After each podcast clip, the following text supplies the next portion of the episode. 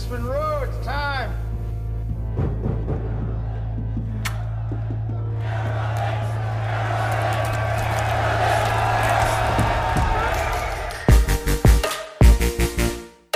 Ihr hört Katz, den kritischen Filmpodcast Folge 119, heute mit Sonja Hartl. Hallo. Und dem neuen Film Blonde von Andrew Dominic, der seit Ende September auf Netflix zu sehen ist. Ich bin Lukas Bawenschik. Einen wunderschönen guten Tag.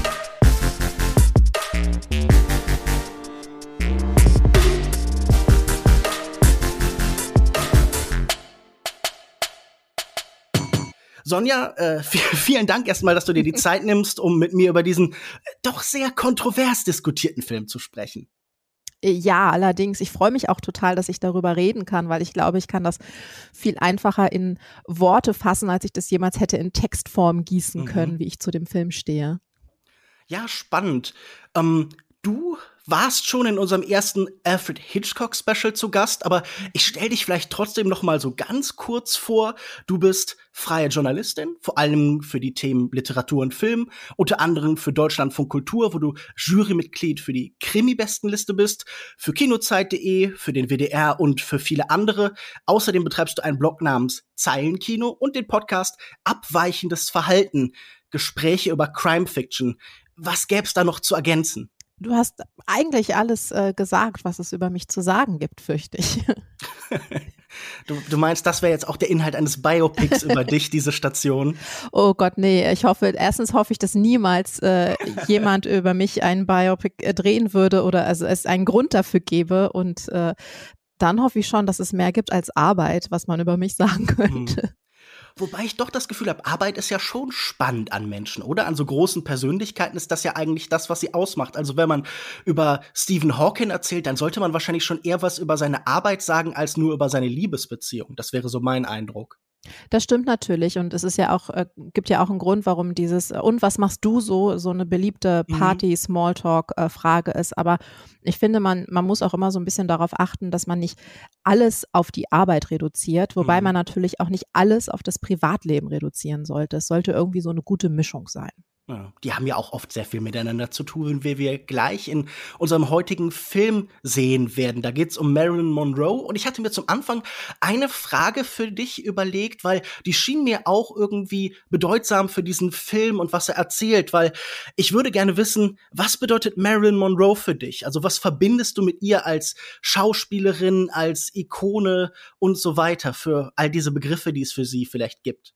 Ja, es war ist schon eine derjenigen Schauspielerinnen, die ich wirklich ganz früh kannte. Schon als Kind mhm. äh, ist, äh, wusste ich, wer sie war und ich hatte auch als Teenagerin so ein, so ein Schwarz-Weiß-Foto von äh, ihr in meinem Zimmer tatsächlich hängen und ich war da irgendwie fasziniert von ihrer Geschichte und auch von ihren Filmen, denn irgendwann kam dann auch äh, so ein, ja, mein Interesse für das klassische Hollywood dazu und da ist sie ja auch sehr wichtig. Und glücklicherweise hat sich das mittlerweile ein bisschen ausdifferenziert und ähm, ich finde weiterhin diese verschiedenen Schichten in ihrer Wahrnehmung und in ihrer Inszenierung so total interessant. Also es gibt ja diesen Mythos Marilyn Monroe, aber es gibt, äh, gibt so viel mehr, was mit ihr zusammenhängt und mhm. das wiederum sagt so viel aus über nicht nur die US-amerikanische Gesellschaft, sondern auch über die weltweite Popkultur und deswegen glaube ich auch, ist sie weiterhin die Ikone, die sie ja damals war, aber auch immer noch ist. Ich glaube, das, das hat sich nicht gelegt, diese Faszination für sie. Also bei mir sicherlich auch nicht.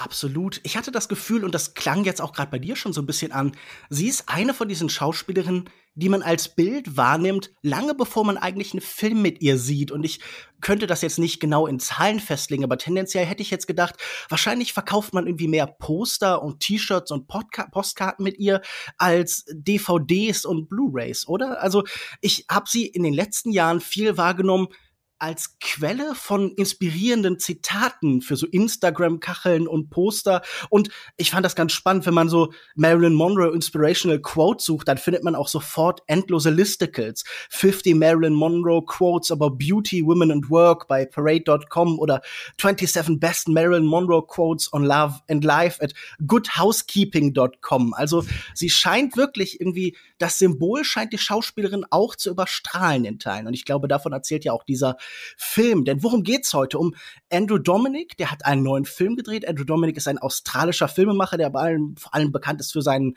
Schattenwestern The Assassination of Jesse James by the Coward Robert Ford und zuletzt 2012 den Kriminalfilm Killing Them Softly mit Brad Pitt.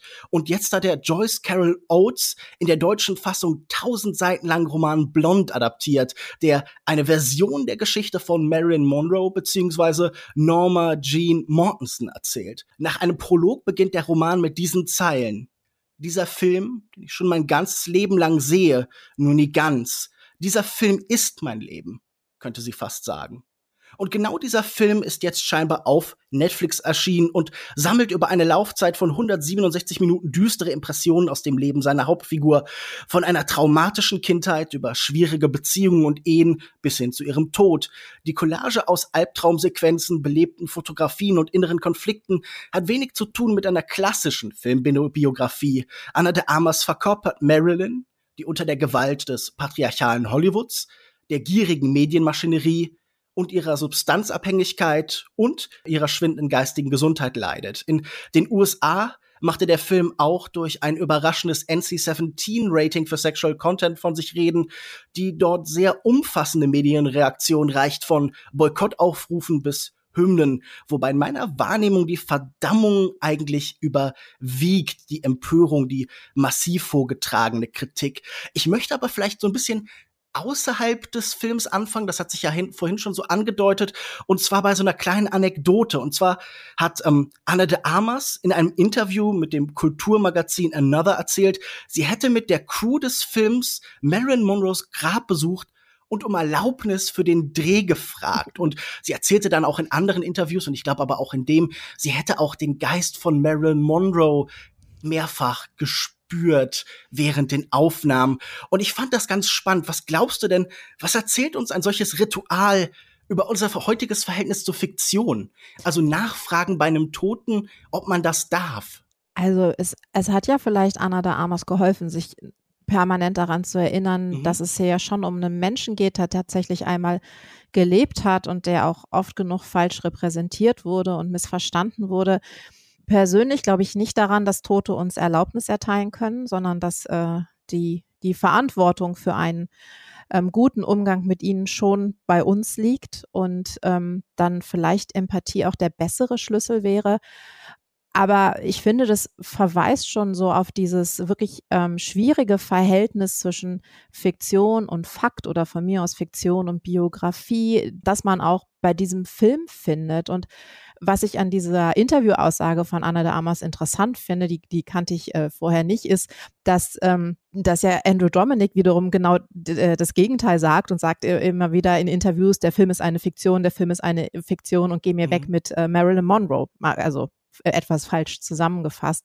Und ähm, da finde ich, ist ja so ein, so ein interessantes Missverhältnis irgendwie ja auch so eine Gleichzeitigkeit, oder? Man hat das Gefühl, gerade in der öffentlichen Diskussion, dieser Film soll gleichzeitig ein präzises Biopic und ebenso eine abstrakte Erforschung eines Phänomens, einer Idee sein. Der Film heißt ja jetzt auch nicht Marilyn Monroe, sondern Blonde, wie dieser Joyce Carol Oates Roman, der auch schon den Gedanken hat, ähm, Marilyn Monroe zu lesen als Emblem für das 21. Jahrhundert, äh, für das 20. Jahrhundert, Verzeihung, sie lebt ja nun nicht mehr in diesem Jahrhundert.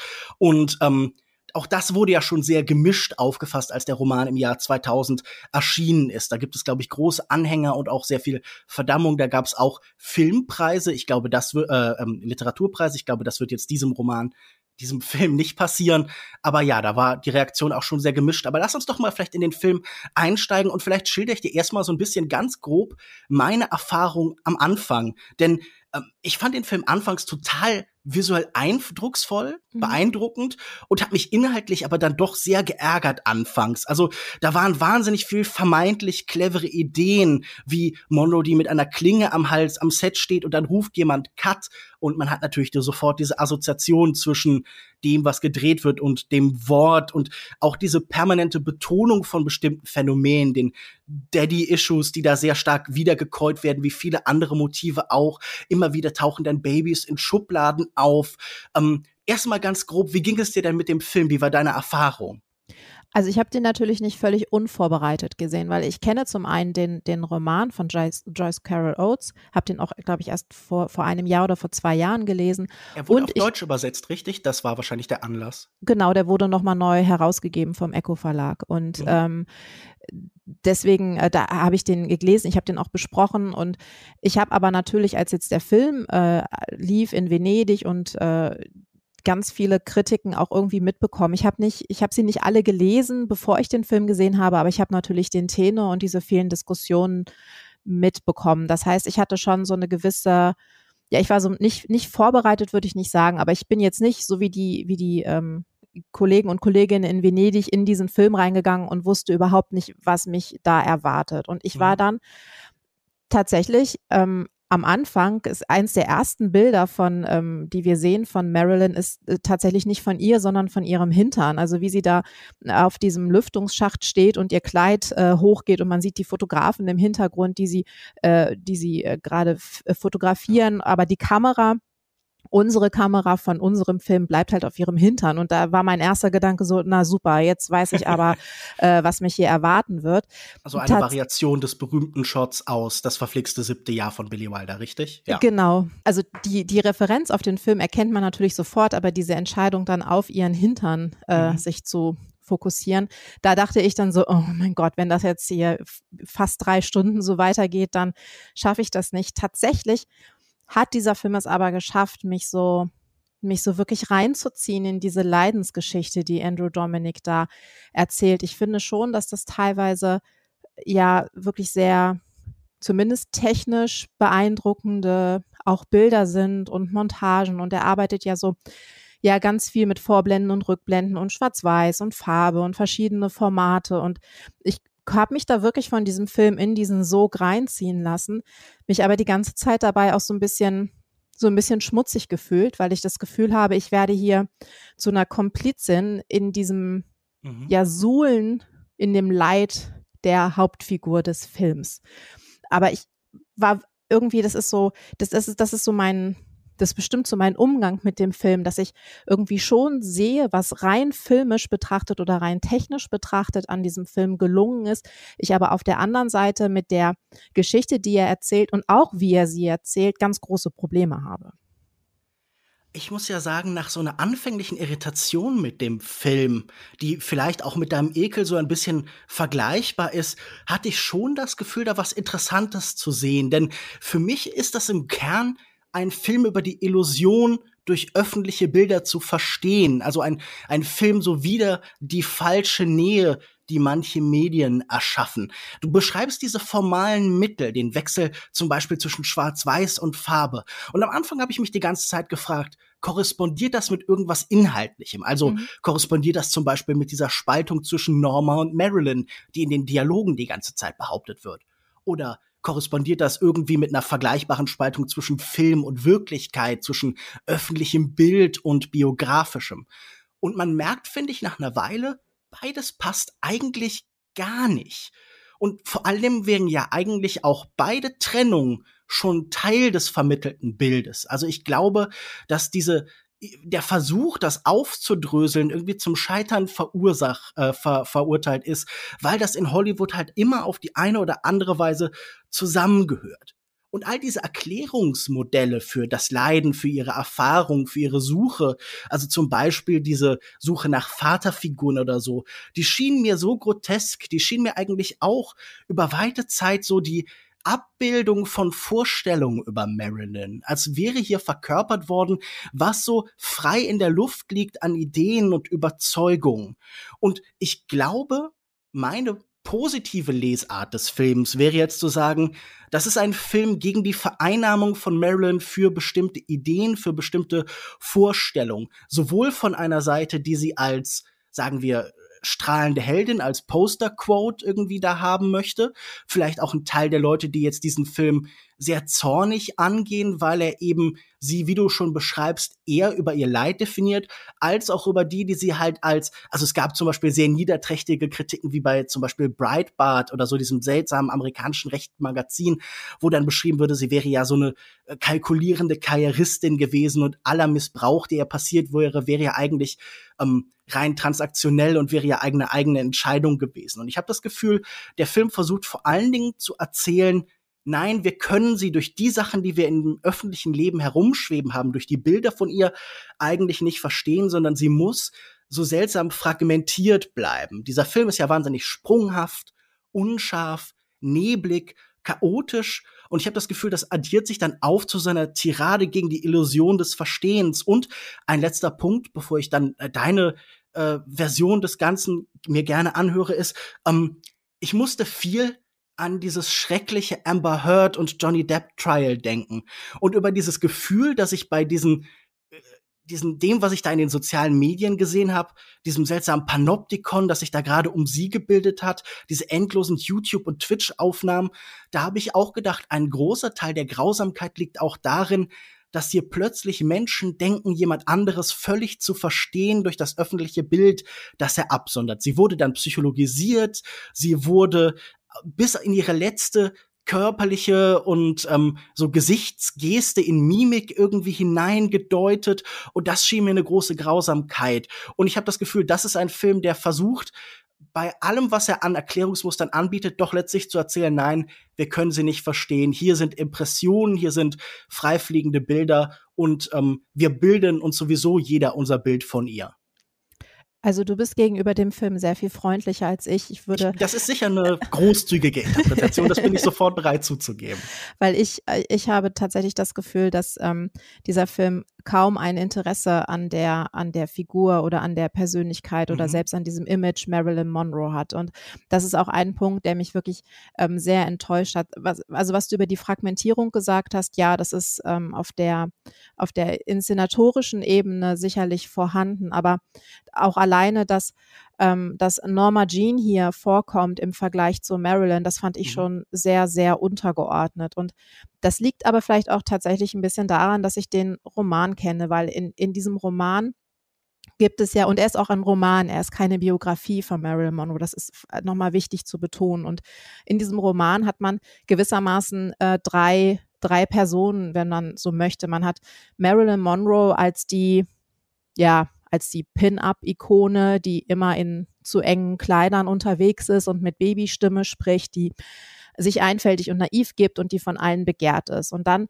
äh, gibt es eben ähm, ja Norma Jean Baker, dieses junge Mädchen oder die junge Frau, die gemocht werden will, die ähm, die ihren Vater sucht und dazu gibt es eben noch diese blonde Darstellerin. Deswegen heißt das Buch ja auch blond und wie der mhm. Film jetzt auch heißt.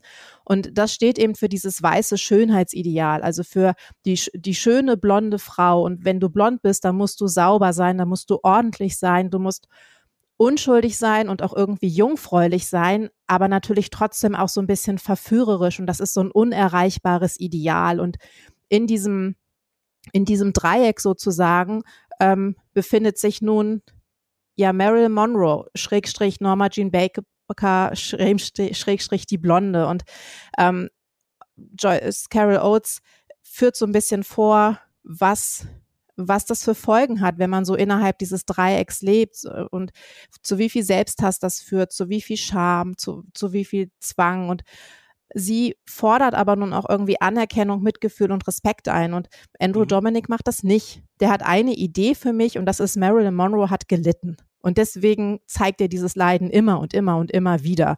Und ähm, das ist, das ist mir persönlich zu kurz. Ich glaube aber, das, was du ähm, gesagt hast mit der Parallele zu Amber Heard, das ist da der gleiche, also ein, ein ähnlich gelagerter Fall. Da haben wir halt auch eine blonde Frau und ähm, sie wagt es nun einem, ja, einem sehr ikonischen oder sehr idealisierten nein, einem, einem Schauspieleridol äh, sexualisierte Gewalt und äh, häusliche Gewalt vorzuwerfen.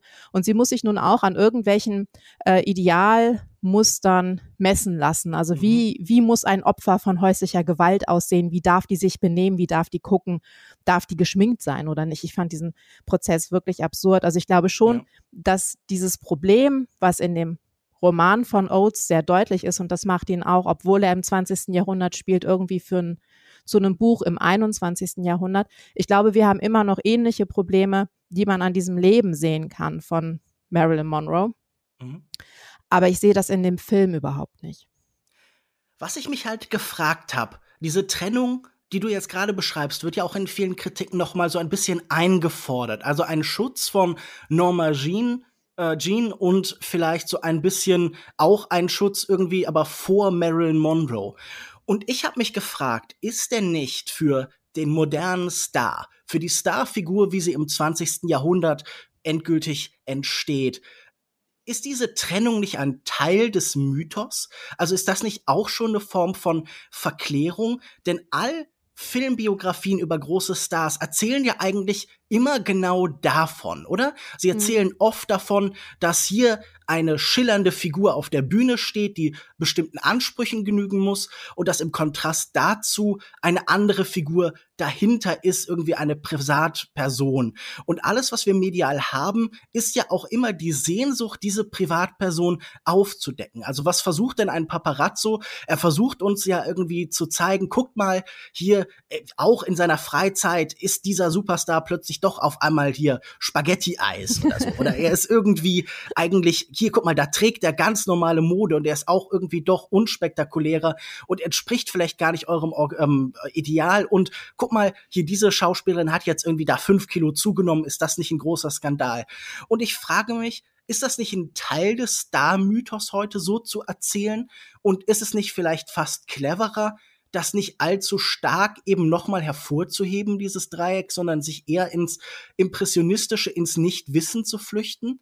Weil ich dachte irgendwie, also wie rettet man sie oder wie hilft man ihr, wenn man stärker diese äh, dieses Dreieck, das du dieses Triumvirat, das du beschrieben hast, so betont und visuell darstellt? Was passiert dann? Also ähm, ich glaube zum einen, dass dieser Mythos unbedingt ein ganz wesentlicher Teil von, von dem, von dem Star-Bild ist. Mhm. Und ich glaube auch, dass diese Trennung, was du gerade gesagt hast, zwischen dem, ich sage jetzt mal, der Star-Persona und dieser privaten Persona, dass es gerade für den, für den Mythos Monroe wirklich konstitutiv ist. Es wäre, mhm. ihre ganze Geschichte wäre weniger faszinierend, wenn sie nicht zu früh gestorben wäre, wenn wir nicht wüssten, dass sie schmerzmittelabhängig gewesen ist, dass sie misshandelt wurde und, und, und, dann würden wir uns auch, glaube ich, für den für die Schauspielerin Marilyn Monroe und was sie verkörpert mhm. hat, weniger interessieren. Und alleine schon dieses Bestreben, der wahren Persönlichkeit nahe zu kommen, ist ja, ist ja schon ja. Wahnwitz, weil kein Biopic, keine Biografie, niemand kann das, außer vielleicht Psychologen und selbst da weiß man es ja nicht genau. Das, das glaube ich auch auf jeden Fall. Und deswegen kann man natürlich auch sagen, ähm, man kümmert sich überhaupt nicht darum. Aber wenn man es macht, so wie es Oates in dem Buch gemacht hat, dann kann man halt was über diese Figur und über diesen Mythos und über diesen Star hinaus erzählen. Mhm. Dann kann man nämlich schauen auf, wie funktioniert die Filmindustrie, wie funktioniert eine Gesellschaft zu einer bestimmten Zeit, was sagen uns diese Projektionen und zwar sowohl auf den Star als auch auf die vermeintliche Privatperson über diese spezifische Zeit und was können die uns vielleicht auch noch heute sagen, weil wir können natürlich jemandem, der irgendwann mal gelebt hat, sowieso heute überhaupt nicht mehr helfen. Das Einzige, ja. was wir machen können, ist vielleicht ja, es versuchen zu verstehen, wie sie zu dem wurde oder wie sie war. Aber man muss sich schon sein, dieser, dieser Grenzen dieses Verstehens immer wieder bewusst werden. Und ich glaube, viele dieser Reaktionen jetzt auf den Film, daran kann man auch ablesen, dass es jetzt ja auch mit Marilyn Monroe seit vielen Jahren so einen Versuch gibt, sie zu rehabilitieren, also zu mhm. zeigen, das und war eine, so eine tolle feministische Ikone aus ihr zu machen, oder? Genau. Das scheint mir auch ein Ziel zu sein. Ja, genau. Und halt auch vor allem zu zeigen, sie war eine gute Schauspielerin, sie war ähm, gesellschaftlich und sozial engagiert und sowas alles. Und das diesem Bild hinzuzufügen, was ja auch ein wichtiges Unterfangen ist, zu sagen, hier, wir haben ein absolutes Sexsymbol des 20. Jahrhunderts, aber die ist halt trotzdem nicht dumm. Weil mhm. sie hat ja in manchen Filmen diesem ja diesem Mythos des dummen Blondchens auch durchaus Vorschub geleistet, aber sie war so persönlich nicht. Und das ist alles auch wichtig, aber man darf auch bei all diesen Bestrebungen nicht vergessen, niemand uns, niemand von uns kannte sie oder kennt ja. sie und wird ihr auch jemals nahe kommen. Dumm wird sie in diesem Film, finde ich, aber auch schon mal nicht dargestellt, oder? Also ich meine, sie hat doch relativ eindrückliche Szenen, in denen sie zum Beispiel Arthur Miller, den äh, großen Autoren, dann äh, überrascht, indem sie irgendwie sofort eigentlich viel mehr weiß über die Figuren, als er von ihr erwartet. Und sie hat dann auch noch ein Verständnis für Literatur. Auch seine Freunde werden dann später sagen, oh, sie ist so belesen. Und vor allen Dingen sehen wir sie als methodische Schauspielerin. Wir haben nicht ihre erste erste Schauspiellehrerin, ähm, wie heißt sie, Natascha Littes, glaube ich. Mhm in diesem Film. Aber wir haben bei ihr immer diese große Ambition im Schauspiel. Wir sehen zum Beispiel, wie ganz nach Logik der Method ähm, Erfahrungen ihrer eigenen Lebenswirklichkeit in diese Filme eindringen. Also wir sehen zum Beispiel, wie die Gesten ihrer Mutter, die irgendwie im ähm, ja, in einer Anstalt gelandet ist, dann übertragen werden in diese Horrorfilm, in diese Thriller-Situation. Und mir schien der Film schon bemüht zu sein, das immer wieder hervorzuheben. Ähm, würdest du sagen, das hätte mehr gebraucht oder ähm, wird nicht jeder, der weiß, was sie getan hat, also der zum Beispiel äh, irgendwie Biografien über sie gelesen hat oder zuletzt gab es ja auch, ich glaube 2017 bei You Must Remember This, dieser Podcast-Reihe von Katrina Longworth in der Reihe Dead Blondes, die Folgen 97, äh, 98, 99, 100 Episoden über sie. Trägt man das nicht, wenn man das weiß, heran? Also äh, kann man dem Film da fehlende Aufklärungsarbeit vorwerfen? Ich finde nicht, dass man dem Film unbedingt fehlende Aufklärungsarbeit vorwerfen kann, aber gerade was, was ihr schauspielerisches, also, oder bevor ich das sage, noch ein Punkt. Ich finde auch nicht, dass er sie als dumm zeichnet, mhm. sondern da wird schon auch klar, das ist Teil des öffentlichen Bildes und sie fällt im Privatleben dann offensichtlich teilweise in diese Rolle zurück, also insbesondere in ihrem Verhalten gegenüber ihren Ehemännern. Da zieht, da zieht sie selbst sich darauf zurück, aber man erkennt in dem Moment, das ist, das ist so eine Art ähm, ja, Coping-Mechanism, wenn man so möchte. Also da versucht sie sich aus einer Situation zu ziehen. Ja, es ist Was, so ein Rückfall ins Kindchenschema, oder? Das ist ja wirklich so fast freudianisch hier irgendwie. Genau, und dass sie all ihre Liebhaber Daddy nennt, das ist, ja. finde ich ja persönlich unfassbar gruselig. Total. Aber es ist, also das unter, untermalt natürlich auch nochmal diese Daddy-Issues, die ja in diesem Film der Grund für alles sind was, was ihre, was das Zeigen als Schauspielerin angeht, es klingt immer mal wieder so an, dass sie auch eine gute Schauspielerin ist, aber da fand ich es unglaublich schade, dass gerade, wenn sie Arthur Miller kennenlernt, wir sehen, wie sie da sitzt und ähm, alle so ein bisschen bei dieser Probe für ein Theaterstück irritiert sind, dass hier dieser Hollywood-Star sitzt und dann setzt sie an und der dann Film Schnitt, genau. Und dann sehen wir nur die Reaktion auf sie. Und das ist für mich so ein Punkt, das ist tatsächlich für mich eine verpasste Chance, weil da hätte man im Film tatsächlich ganz viel über Schauspielerei auch zeigen können, auch über diese Unterschiede zwischen Film und Theater, die ja hinterher auch nochmal angesprochen werden. Wir haben all das im Dialog, aber halt ganz selten nur im Bild oder fast nie im Bild. Und ja. das finde ich ähm, tatsächlich schade. Mhm. Wobei, Wobei ich Sorry, du zuerst. Auch, wobei ich tatsächlich ihre Interaktion mit Arthur Miller ähm, und wie das gezeigt wird, wie auch das Verhältnis von den beiden gezeigt wird, das habe ich als habe ich schon als als gut empfunden. Vielleicht auch, weil es fast die einzige Sequenzen in diesem Film sind, wo es ihr mal ein bisschen gut geht. Mhm. Wobei auch das eher ein Bild von Glück ist, oder? Also ich finde, da wird es dann wirklich so fast ein bisschen kitschig. Man stellt in Teil wie so oft Fotografien nach, also mhm. dieses berühmte Bild mit den Rosen am Zaun mit ihm. Und ähm, das wird dann so ich habe das Gefühl, alle Einstellungen bei Andrew Dominic in diesem Film haben immer so den semantischen Gehalt von einem Foto, von einer Fotografie. Also es sind oft so Tableau vivants. Ich glaube, das ist auch irgendwie ein Teil dieser Abstraktion des Films. Aber ich möchte zu diesem Unterschied zwischen den verschiedenen Schauspielformen kommen. Wie du schon sagtest, das ist im Buch deutlich umfangreicher eigentlich enthalten. Also da wird ja wirklich das auch so als theoretisches Konzept so ein bisschen aufgegriffen. Und hier lässt sich das reduzieren auf eine Szene, wo sie darüber redet, ja, im Film, da wird man so zerschnitten. Cut, mhm. cut, cut. Schnitte wirklich so als Einschnitte in die eigene Erfahrungswelt. Und das macht dieser Film dann auch. Und ja. er geht ja sogar noch weiter und ähm, sagt uns, ob das hier eine Filmbiografie ist oder nicht, das Bild von Anna de Armas als Schauspielerin, als Marilyn Monroe, wird in Teilen ihr zukünftiges Bild mitgestalten. Das ist auch eine Wirkung, eine, ähm, eine Folge einfach dieser Form Biopic. Ob das wirklich eins ist, darüber kann man vielleicht gleich noch sprechen. Mhm. Denn äh, hier werden ja tatsächlich Deepfakes vorgenommen. Also in einigen der Kinosequenzen, in denen wir zum Beispiel den Film Niagara, den Thriller sehen, ist dann ihr Gesicht durch das von Anna de Armas ersetzt. Also ähm, es geht hier, glaube ich, auch sehr stark um diese beiden Kritikpunkte oder dass ihr Schauspiel oft so seltsam zerhackt wird und dass äh, das Bild der neuen Schauspielerin, die jetzt spielt, sie ersetzt. Weil man könnte natürlich auch in Frage stellen, inwieweit kann denn das Schauspiel von Anna de Armas erzählen, dass Marilyn Monroe eine gute Schauspielerin war? Also ich finde das ja eine spannende Frage. Ja, das stimmt natürlich. Also was, was was jetzt auch in den in vielen Kritiken zu Anna de Armas hervorgehoben wird, ist ja diese Ähnlichkeit, äh, die sie, die sie mhm. hat, diese ja optische Ähnlichkeit. Und in, die Stimme äh, ganz viel, glaube ich, oder die die die Akzente und so.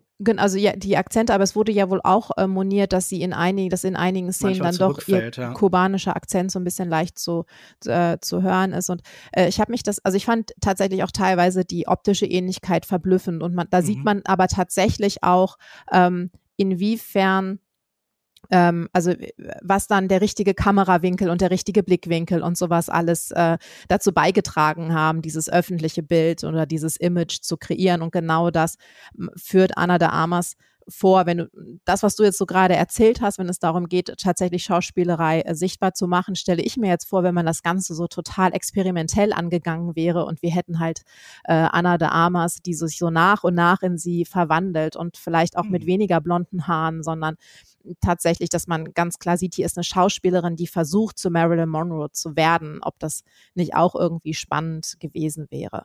Aber ich glaube, ich dachte halt, da liegt ja auch immer eine Anmaßung drin, oder? Das frage ich mich oft bei unserem Ähnlichkeitskult, sage ich jetzt mal, der oft so in Hollywood und gerade so in der Prestige- und Oscarsaison so auftaucht, mhm. da hat mhm. man das Gefühl, da wird so ein besonderer Wert auf eine physische Nähe gelegt, auf eine körperliche Ähnlichkeit und da wird dann oft Kritik äh, geübt wie, ja, er sieht ja gar nicht aus wie diese Person, sie sieht ja gar nicht so aus. Und ich denke mir doch dann jedes Mal, das ist doch auch irgendwie ein komischer Anspruch. Also wieso muss da denn einfach eine Reproduktion stattfinden, wenn doch Schauspiel oder eine Interpretation einer Figur viel spannender wäre? Also ich finde, glaube ich, hier immer auch die Momente am spannendsten, wo sie am weitesten plötzlich abweicht. Also, dass da so kleine Brüche drin sind, wie dieser Akzent oder so, dass ähm, wer weiß, ob das nicht vielleicht auch strategisch genutzt wird, um mhm. diese Brüche so ein bisschen hervorzuheben.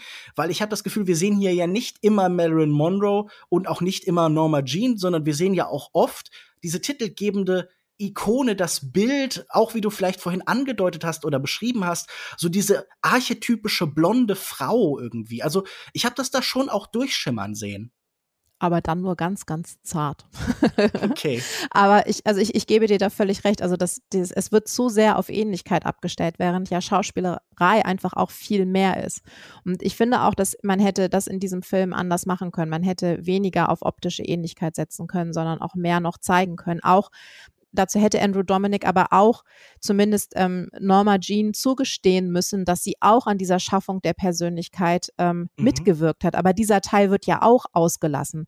Nun kann ein Film nicht alles erzählen. Das ist ja völlig klar, vor allem nicht so ein, so ein großes, bekanntes Leben. Aber wir haben ja fast drei Stunden Zeit zur Verfügung und er springt ja wirklich, also wir haben kurz die Kindheit tragisch, tragisch, dann haben wir ein paar Fotos von ihr als Pin-Up-Girl und dann ist sie ja schon Marilyn Monroe sozusagen. Mhm. Und ähm, wie aber dieses, dieses Image erarbeitet wurde und wie sie auch selbst daran mitgewirkt hat, das sehen wir auch nicht. Und das, das hätte er zeigen können. Also gerade im Film kann man sowas ja zeigen. Das ist sicher möglich gewesen. Ich frage mich, ob das nicht so ein bisschen die Abbildung auch wieder des öffentlichen Bildes ist, weil da hat man ja sicher oft so, äh, man neigt ja dazu, dass dann so in einem Satz abzuhandeln. Oder bei ihr so, ja, Marilyn Monroe hatte eine schwere Kindheit und dann hat sie sich irgendwie zur Schauspielerin hochgearbeitet. Und irgendwie, da wird dann auch oft so ihre Arbeitsmoral betont. Das ist sicher auch nichts, was in dem Film so besonders offenkundig wird. Aber ich habe jetzt auch irgendwie nicht das Gefühl gehabt, dass hier besonders stark Prozesse abgebildet werden, sondern es geht immer eher um Momentaufnahmen und Zustände. Ich habe ja gerade gesagt, ich habe das Gefühl, Szenen oder auch einzelne Einstellungen haben oft so den Gehalt vielleicht einer einzelnen Fotografie. Und es geht dem Regisseur definitiv viel mehr um Oberflächen als um diese Form von, von psychologischem Prozess. Alles, was hier an Psychologie angeboten wird, scheint mir oft irgendwie so eine groteske Überzeichnung. Wir haben ja schon beide gesagt, dass wir uns damit oft auch so ein bisschen unwohl gefühlt haben, wenn sie dann schon wieder Daddy betont oder ich persönlich fand es anstrengend, wenn sie dann schon wieder in irgendeiner Form darauf verweist, dass sie ja irgendwie halt die Frau da auf der Leinwand, das bin nicht ich und mhm. so. Ähm, der Film hat was super Repetitives, habe ich das Gefühl. Ich habe jetzt, und da musste ich dann oft dran denken, gerade Dietmar Darts Buch über Drastik gelesen, das heißt die salzweißen Augen, und da wurde ähm, aber eine These Drastik arbeitet mit Wiederholung, mit gleichförmiger Ausbreitung des immer selben Gedankens, damit man irgendwann das nicht mehr als Momentaufnahme verstehen kann, sondern irgendwie als einen Zustand, als etwas, das sich nicht mehr irgendwie abstrahieren lässt, sondern das eine konkrete etwas Konkretes dadurch gewinnt. Und ich habe mich gefragt, ob diese wirkliche endlose Aneinanderreihung von Torturen vielleicht nicht genau das haben, dass man irgendwann nicht mehr sagen kann, ähm, das steht allein irgendwie für ähm, die Idee von Missbrauch in Hollywood, sondern dass irgendwie was Konkretes an ihr bekommt. Aber da bin ich auch so ein bisschen hin und her gerissen, ob mir das nicht ein bisschen zu sehr geht in, also die Frage ist ja immer bei so harten Begriffen wie Leidenspornografie oder so. Aber ich musste auf jeden Fall irgendwie an äh, die Passion Christi von Mel Gibson denken. Also so mhm. diese, dieses Gefühl, dass man irgendwann taub wird für das Leid. Ja, also das, dieses, das Gefühl hatte ich auch. Also es ist im Prinzip, Anna de Armas heult, glaube ich, 80 Prozent des Films. Ja. Also wir sehen sie andauernd weinen, wir sehen sie andauernd, wie irgendwas äh, Traumatisches passiert oder sie hat Sex.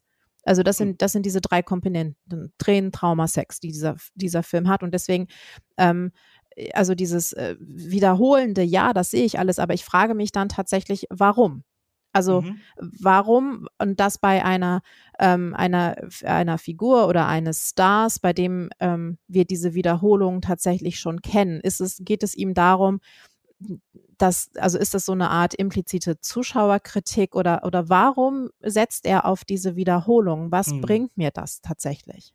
Ist, vielleicht ist es die falsche Frage. Vielleicht sollte man sollte ich, ja. ich, ich finde das eigentlich eine spannende Frage. Und meine persönliche Antwort wäre, glaube ich, er erzählt davon, wie wir mit diesen Bildern, die wir ja kennen, die wir vermittelt bekommen haben, dieses Gefühl von Marilyn Monroe einerseits als die Ikone, aber auch als Opfer, was sicher ein Teil dieser Mythologie ist, wie wir schon angesprochen haben.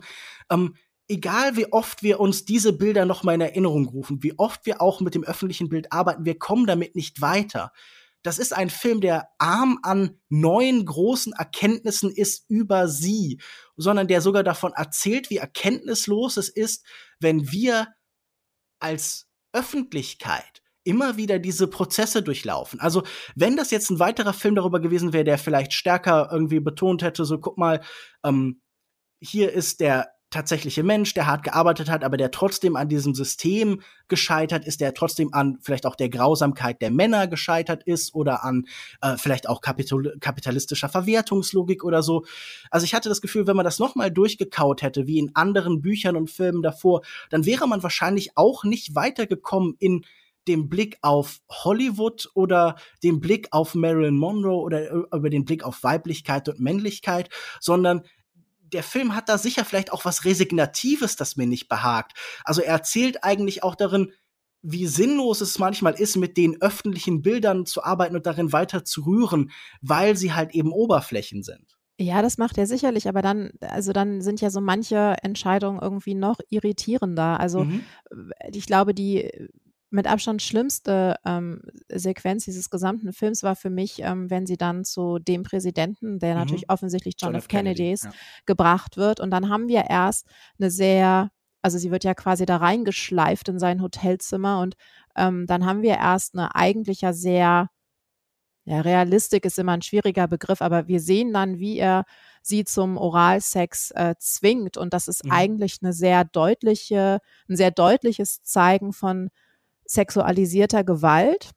Mhm. Und wahrscheinlich auch der Grund, warum der Film diese äh, Altersfreigabe bekommen hat. Aber und ich dachte noch, okay, er will uns jetzt also wirklich, also das ist ja gerade gegenüber John F. Kennedy ist das ja schon auch mutig, das so zu machen. Also den mhm. umgibt ja auch immer noch so dieses, diesen Mythos und sein Umgang mit Frauen wird ja auch gerne aus seinem öffentlichen Bild ähm, ausgeblendet. Aber dann ähm, endet diese Szene ja äh, damit, dass wir also eine Rakete starten sehen und mit diesem einfach nur äh, lächerlichen Bild der äh, ja, sich entzündenden Rakete, die für seine Ejakulation steht. Und da frage ich mich, warum? Also was, was, was machst du da? Das ist unfassbar voyeuristisch, fast mhm. schon.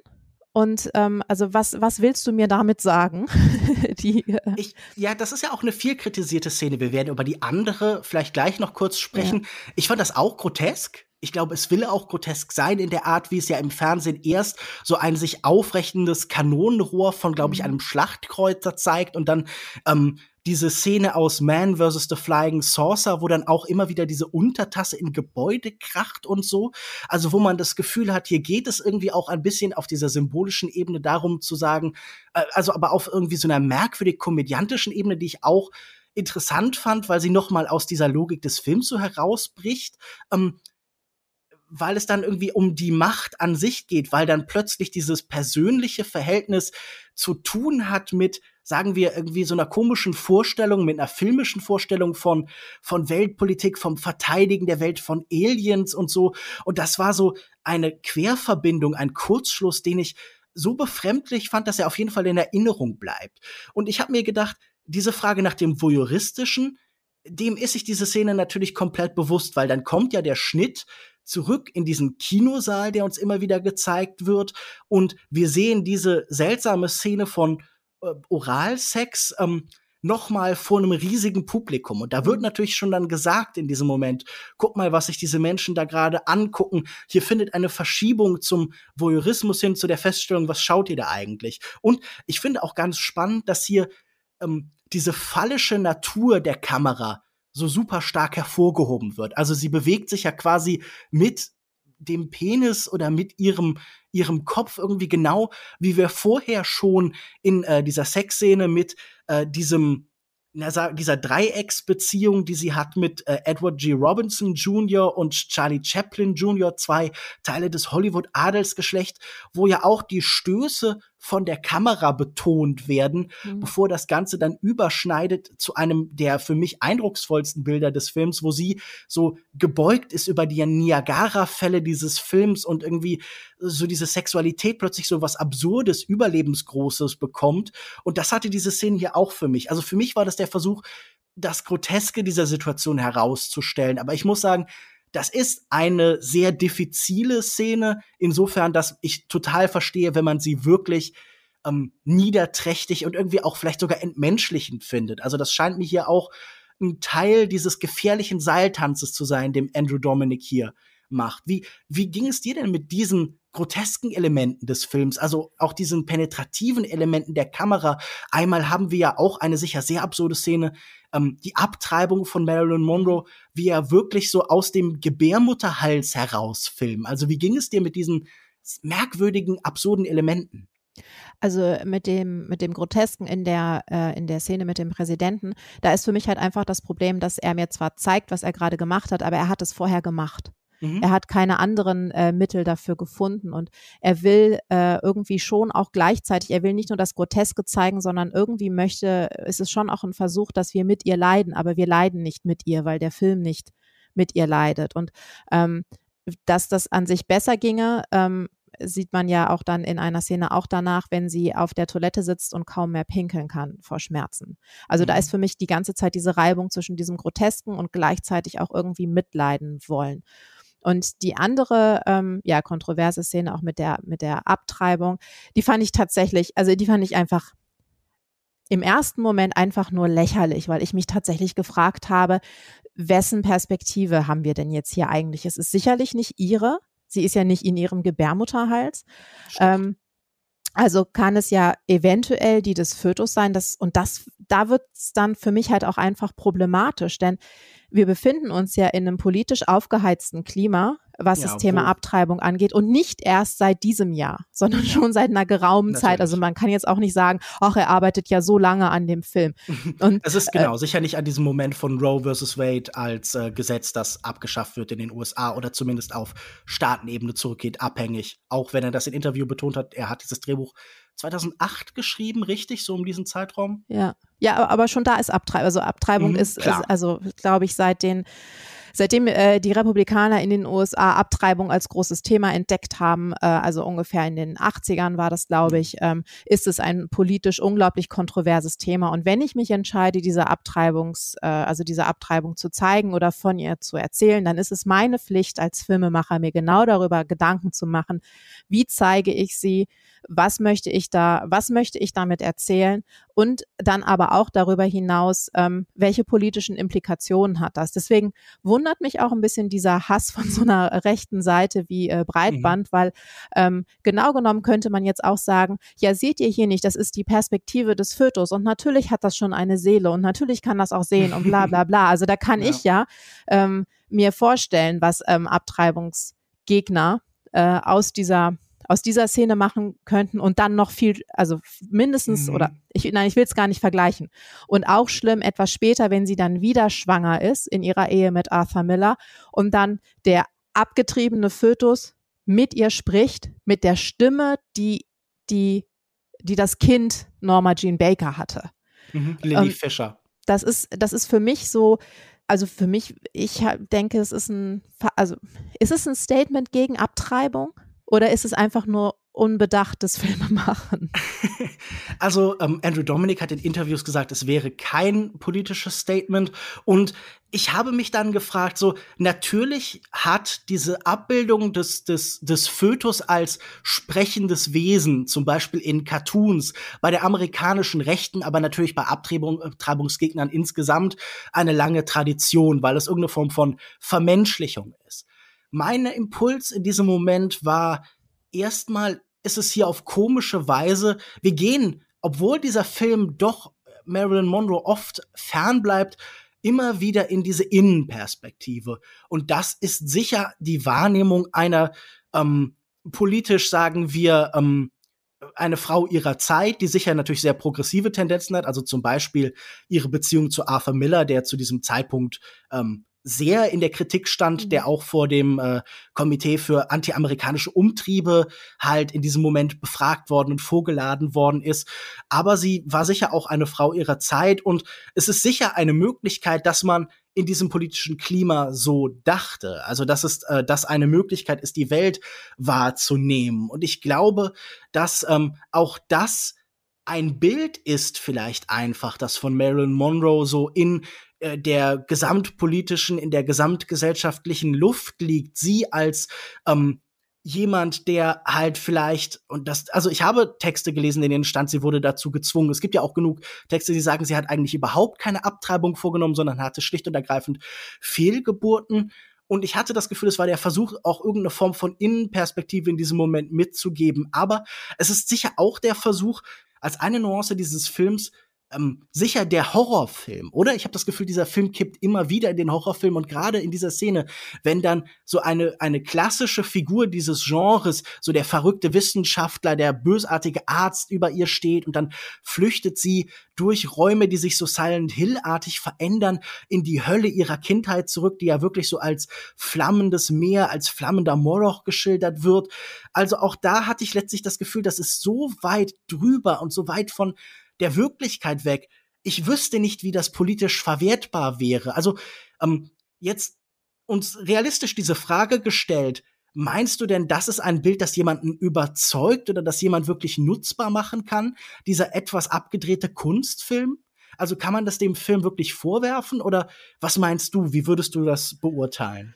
Also ich, ich weiß nicht, ob man das dem ganzen Film äh, vorwerfen kann. Da steckt ja mehr drin als, als diese eine Sequenz. Aber tatsächlich ist ja auch dieses Bild, Bild vom Fötus, das, das er benutzt. Erstens gab es das zu der Zeit, als ähm, Marilyn Monroe die Abtreibung hat vornehmen lassen, noch gar nicht. Da, also da, okay. da wusste man noch nicht, wie das aussieht. Weil man das wissenschaftlich eine, noch nicht so weit war. Genau, das ist okay. technisch später. Aber seitdem dieses Bild erstmals ähm, ich glaube, es gibt auf dem, ähm, auf, gab dann irgendwann auf dem Time Magazine mal ähm, als auf dem Cover ein, ein Bild von einem Fötus. Und seitdem dieses Bild existiert, ah. wird das immer und immer wieder von Abtreibungsgegnern verwendet, um halt klarzumachen, hier, das ist, ähm, ne, das ist ein menschliches Wesen mhm. und sowas alles. Und ich finde nicht, man darf das unbedacht ähm, verwenden gerade in einem Film, der, also wenn wir uns jetzt darauf einigen, was du auch vorher gesagt hast, der arbeitet ganz viel mit Ikonografien und alles ist ein Bild und alles ist eine Fotografie und er führt dieses Wiederholende vor und sowas alles, dann muss ich mir über die Bedeutung, die ein Bild über die tatsächliche Abbildung hinaus hat, wenn ich das ja auch bei der Frau verhandle, muss ich das auch in dieser Szene verhandeln. Und mhm. genauso muss ich mir auch darüber Gedanken machen, ähm, wenn ich diese Abtreibung zeige. Sicherlich, also gerade weil sie ja mit diesen Mitteln des Horrorfilms arbeitet, kann man ja auch sagen, es ist eine weitere traumatische Erfahrung, die sie mhm. gemacht hat. Sie sagt ja sehr deutlich, in dem Moment, in dem die Abtreibung durchgeführt wird, sie will das nicht und darüber setzen sich alle hinweg. Ja. Bei der zweiten ähm, Abtreibung, wobei da bleibt es ja ein bisschen offen, ob es noch eine Abtreibung gab, ob es vielleicht auch eine Fehlgeburt war, dann nach dem nennen wir es Sex mit dem Präsidenten, ähm, mhm. ist es ja noch deutlicher, dass da diese FBI oder CIA-Typen äh, dahinter stehen und sowas alles. Und ähm, ich finde, da muss man aus dem Raum der Kunst oder da für mich ist keine Kunst unpolitisch. Und deswegen nee, würde ich jetzt nicht sagen, hier, das ist ein äh, propagandistischer Film gegen Abtreibung, auf gar keinen Fall. Aber es ist für mich im besten Fall Ignoranz, die in diesen mhm. äh, Sequenzen sich ausdrückt. Ich finde das interessant, weil das ja auch so ein bisschen in die Richtung einer der Kernfragen dieser großen Diskussion äh, hinweist. Wir haben schon gesprochen über diese Diskrepanz zwischen der Frage, was ist das überhaupt hier für eine Art von Film? Kann man das Biopic nennen? Mhm. Und die Frage, die ich mir gestellt habe, ist, alle in diesem Umfeld verneinen das und weisen auf den fiktionalen Gehalt des Ganzen hin. Also auch zum Beispiel Joyce Carol Oates, die sich jetzt in den letzten Tagen genötigt gesehen hat, den Film zu verteidigen. Sie hat gesagt, das ist sicher nichts für jeden, aber es ist nun mal Fiktion und das zu messen an den Stand, äh, Standards einer reinen Biografie ist schwierig. Gleichzeitig muss man natürlich auch sagen, und das weiß der Film auch, davon erzählt der Film sicher auch, ähm, Filmbiografien sind sicher oder Filme über reale Menschen sind sicher oft ganz prägend für die Wahrnehmung von Persönlichkeiten, der Vergangenheit, des öffentlichen Lebens, der Geschichte. Und jeder Film über eine Person, egal wie künstlerisch sie ist, wird auf irgendeine Weise auch dieses Bild mitbestimmen. Was glaubst du, wenn wir jetzt auf diese ganze Diskussion, die wir bis jetzt hatten, zurückblicken?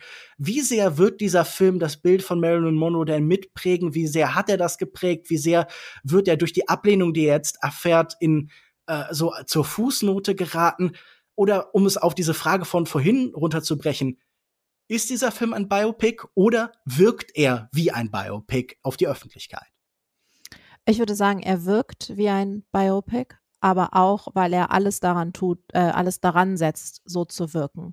Mhm. Denn ähm, mein, also ich bin an den Film tatsächlich herangegangen und zu sagen, mich immer daran zu erinnern, das ist eine Literaturverfilmung. Und ich habe tatsächlich äh, zufällig ein paar Tage vorher von Andrew Dominic die Verfilmung ähm, von äh, der George W. Higgins äh, Novel Killing Them Softly gesehen, die ja auch eine Literaturverfilmung war und bin eigentlich zu dem Schluss gekommen, Andrew Dominic sollte vielleicht einfach die Finger von Literaturverfilmungen lassen. Jesse James war ja auch eine Literaturverfilmung und ich glaube, sein erster Film Chopper sogar auch. Also ich glaube, er hat bis jetzt nichts anderes gedreht. Ja, okay. Ähm, in dem Fall aber, wenn ich also mich entscheide, ich verfilme ein Buch, das ja ganz klar schon auch voranstellt, dies ist keine Biografie, sondern das ist eine fiktionale Aufarbeitung, die aber natürlich ähm, auch biografisches und historisches Material mixt mit Fiktion Mhm. dann aber wiederum mit ganz klaren Fiktionalisierungsstrategien arbeitet, dann muss ich schauen, wenn ich diese, diese, dieses Buch umsetzen will, das verfilmen will oder in meinem Film ein ähnliches Verfahren wähle, mit welchen Fiktionalisierungsstrategien kann ich denn arbeiten? Und wenn ich darauf setze, dass meine Schauspielerin ähm, dem historischen Vorbild möglichst ähnlich sieht. Und wenn ich immer wieder diese ähm, ikonografischen Fotografien nachinszeniere und da auch wenig Brüche einarbeite, dann mache ich das nicht. Sondern dann versuche ich so ein bisschen auf der, also dann versuche ich ganz stark mit dieser Grenze zu spielen. Und ich glaube auch, das geht im Film noch schwieriger als in der Literatur, weil Film einfach ein noch identifikatorischeres mhm. Medium ist. Die und Unmittelbarkeit ich, von Bildern, würdest du sagen? Genau, ja. Und ähm, ich glaube, er hätte das machen können, alleine schon in dem, weiß ich nicht, Anna de Armas vielleicht gelegentlich mal einen Haaransatz hat.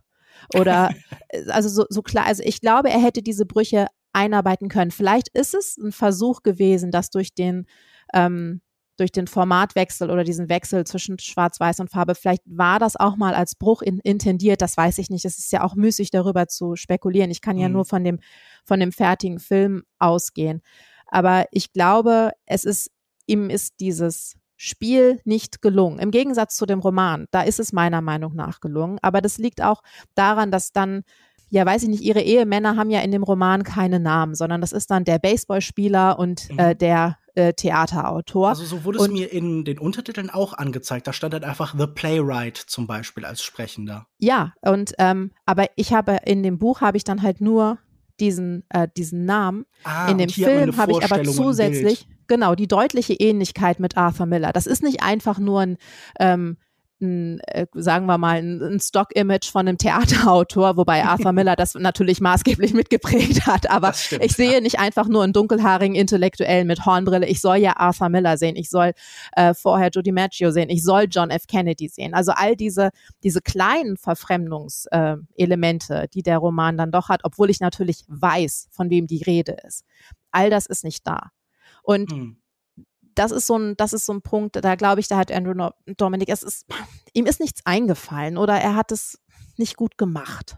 Also ich würde ja auch noch mal zusammenfassend für mich sagen, ich sehe diese Brüche schon, also dieses Arbeiten mit Unschärfe, mit Räumen, die sich verwandelt, mit Gesichtern, die plötzlich sich grotesk verzerren, indem Münder und Augen ganz groß gemacht werden, die Zeitlupen, die Zeitsprünge und auch die Tatsache, dass äh, also natürlich ist da irgendeine Form von Nähe, aber diese Menschen sehen ja jetzt auch nicht exakt so aus, sondern da ist auch immer für mich zum Beispiel der Star Adrian Brody. Und ich habe das Gefühl, dieser Film geht ehrlicher und direkter schon auch um mit der Tatsache, dass er hier vermengt und dass er Wirklichkeit nicht ganz abbilden kann, sondern fragt sich die ganze Zeit, ob das überhaupt möglich ist und kommt eher zu dem Schluss, dass das eigentlich scheitern muss. Und ich denke so zurück an die Biopics der letzten Jahre. Also ich meine, präsent hat man natürlich jetzt gerade vielleicht sowas wie Elvis oder House of Gucci oder The Woman King oder King Richard.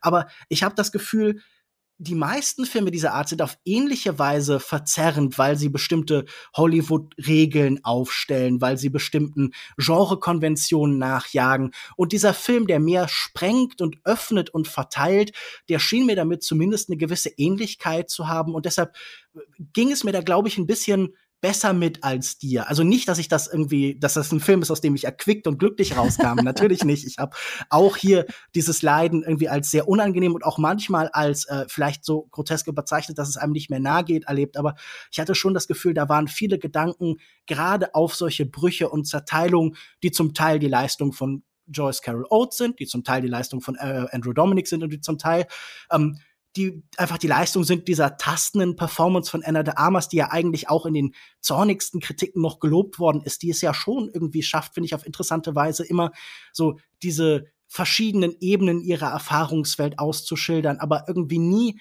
auftritt, als wäre das jetzt tatsächlich eins zu eins einfach Marilyn Monroe in Gänze, also die nie diese Illusion des Holistischen aufdrängt. Aber ich glaube, zu einem ganz einfachen Schluss wird man nicht kommen. Aber ich habe jetzt zu guter Letzt natürlich noch ein bisschen Raum für dich für ein, so sagen wir, Abschlussplädoyer, das verbunden ist natürlich mit der typischen Christian Eichler gladiatorischen Gedächtnisfrage Daumen hoch, Daumen runter. Muss man blond gesehen haben, Sonja?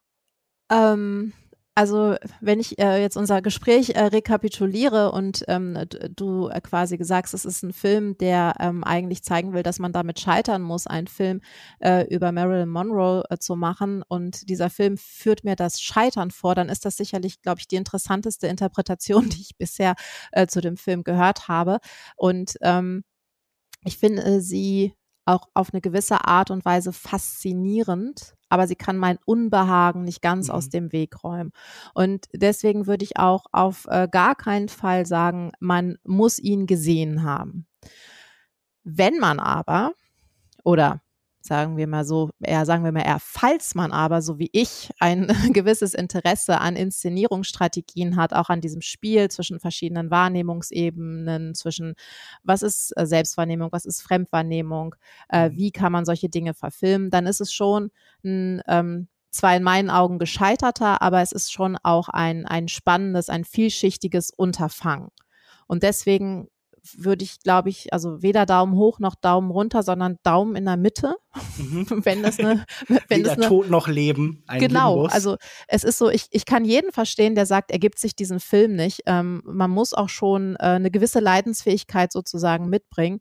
Aber ich finde auch nicht, dass man jetzt einfach sagen kann, er wird der ähm, historischen Marilyn Monroe oder er wird irgendwie jemandem nicht gerecht. Das ist die, das ist äh, keine ähm, produktive Herangehensweise an diesen Film. Ja, ich glaube, da geht es dann natürlich um die Frage von Kunstautonomie und ich glaube, die macht diesen Film schon sehr spannend. Also ich fand ja wirklich eindrucksvoll zu sehen, wie linke und rechte Position hier so ein bisschen zusammenfinden und beide halt, wie schon gerade geschildert, so an diesem Film ein ähnliches Unbehagen haben aus verschiedenen Richtungen. Und ich will jetzt auf keinen Fall sagen, deshalb ist richtig die Position dazwischen, aber ich finde es zumindestens ein visuell stellenweise sehr einnehmenden Film, ein Film von vielen Ideen und Techniken und ein, bei dem ich letztlich sage, ich bin schon irgendwie froh, das gesehen zu haben und dass, äh, dass solche experimentellen Formen vergleichsweise auch so einen großen Rahmen wie Netflix finden. Also ich glaube, dass so vehementer Widerspruch entsteht, ist auch dadurch zustande gekommen, dass dieser Film so breit verfügbar ist. Und ich finde, das ist schon mal auch ein ungewöhnliches Phänomen, eine ungewöhnliche Situation im Kino der Gegenwart, dass so viele Leute so viel Reibungsfläche und Diskussionsgrundlage sehen. Also von, ich habe auf TikTok Leute gesehen, die Andrew Dominic umboxen wollten, bis hin zu Leuten, die dann eloquente Texte für oder wieder diesen Film schreiben. Und das ist für mich letztlich reizvoll. Also ich würde sagen, man sollte diesen Film gesehen haben mit der Verpflichtung, mit dem Zwang, den Christian in dieser Frage immer appliziert, durch mich ein bisschen schwer. Sonja, Vielen Dank, dass du dir die Zeit genommen hast, muss ich noch mal sagen, denn das ist ja auch wirklich irgendwie ein Film, der mit dem man so ein bisschen ringen kann und der irgendwie auch wehtut. Gibt es noch etwas, das du den Leuten da draußen vielleicht anstelle dieses Films oder als Ergänzung an die Hand geben möchtest? Gibt es irgendwie eine Empfehlung von dir, Kino, Literatur oder gibt es irgendwas, das du empfehlen möchtest von deiner eigenen Arbeit? Einen Text, einen Radiobeitrag, einen Blog-Eintrag, deinen eigenen Podcast? Was gibt's von dir zu hören und zu lesen? Also abgesehen davon, dass natürlich mein eigener Podcast unfassbar empfehlenswert ist. Mhm. Ähm, nein, ich würde tatsächlich auch, auch durchaus noch mal ähm, ja, empfehlen, sich das Buch von Joyce Carol Oates anzugucken, weil das ist auch, ähm, es ist wesentlich interessanter, es ist wesentlich ähm, vielschichtiger und man erfährt auch eine ganze Menge über das klassische Hollywood, was ja in, in diesem Film ähm, von Andrew Dominic wirklich so völlig unter den Tisch fällt. Und wer da ja ein ähnliches Interesse hat oder sich so ein bisschen dafür interessiert, äh, was es an Klatsch, Tratsch und äh, Studio-Marketing in dieser Zeit gab, der findet in diesem Buch auch ganz viel. Und deswegen glaube ich, wäre das mein äh, Appell für heute. Wunderbar. Ich hätte noch die Empfehlung von Joyce Carol Oates, ein Buch von ihr, das mich immer fasziniert hat, ein ähm, Buch, das sie geschrieben hat, so essayistisch, ähm, eine Sammlung von Essays über das Boxen. Das heißt einfach Unboxing. Und das ist ein äh, ein Buch, das ich immer wieder irgendwie aufschlage, wenn ich mich auseinandersetze mit Action-Kino, mit der Frage nach der Wirkung von Körpern. Also sie ist schon eine sehr bemerkenswerte Autorin. Gut, dann bleibt. Hm? Definitiv. Ja, dann bleibt mir zu Schlu äh, zum Schluss nur noch zu sagen, vielen Dank fürs Hören. Tschüss, bis zum nächsten Mal. Also wenn du möchtest, kannst du auch noch Tschüss sagen. Das wäre jetzt meine Frage, soll ich auch noch Tschüss sagen? wenn, wenn, du möchtest. Das kann Christian dann entscheiden, ob er es drin lässt oder nicht. Okay, dann sage ich auch noch Tschüss.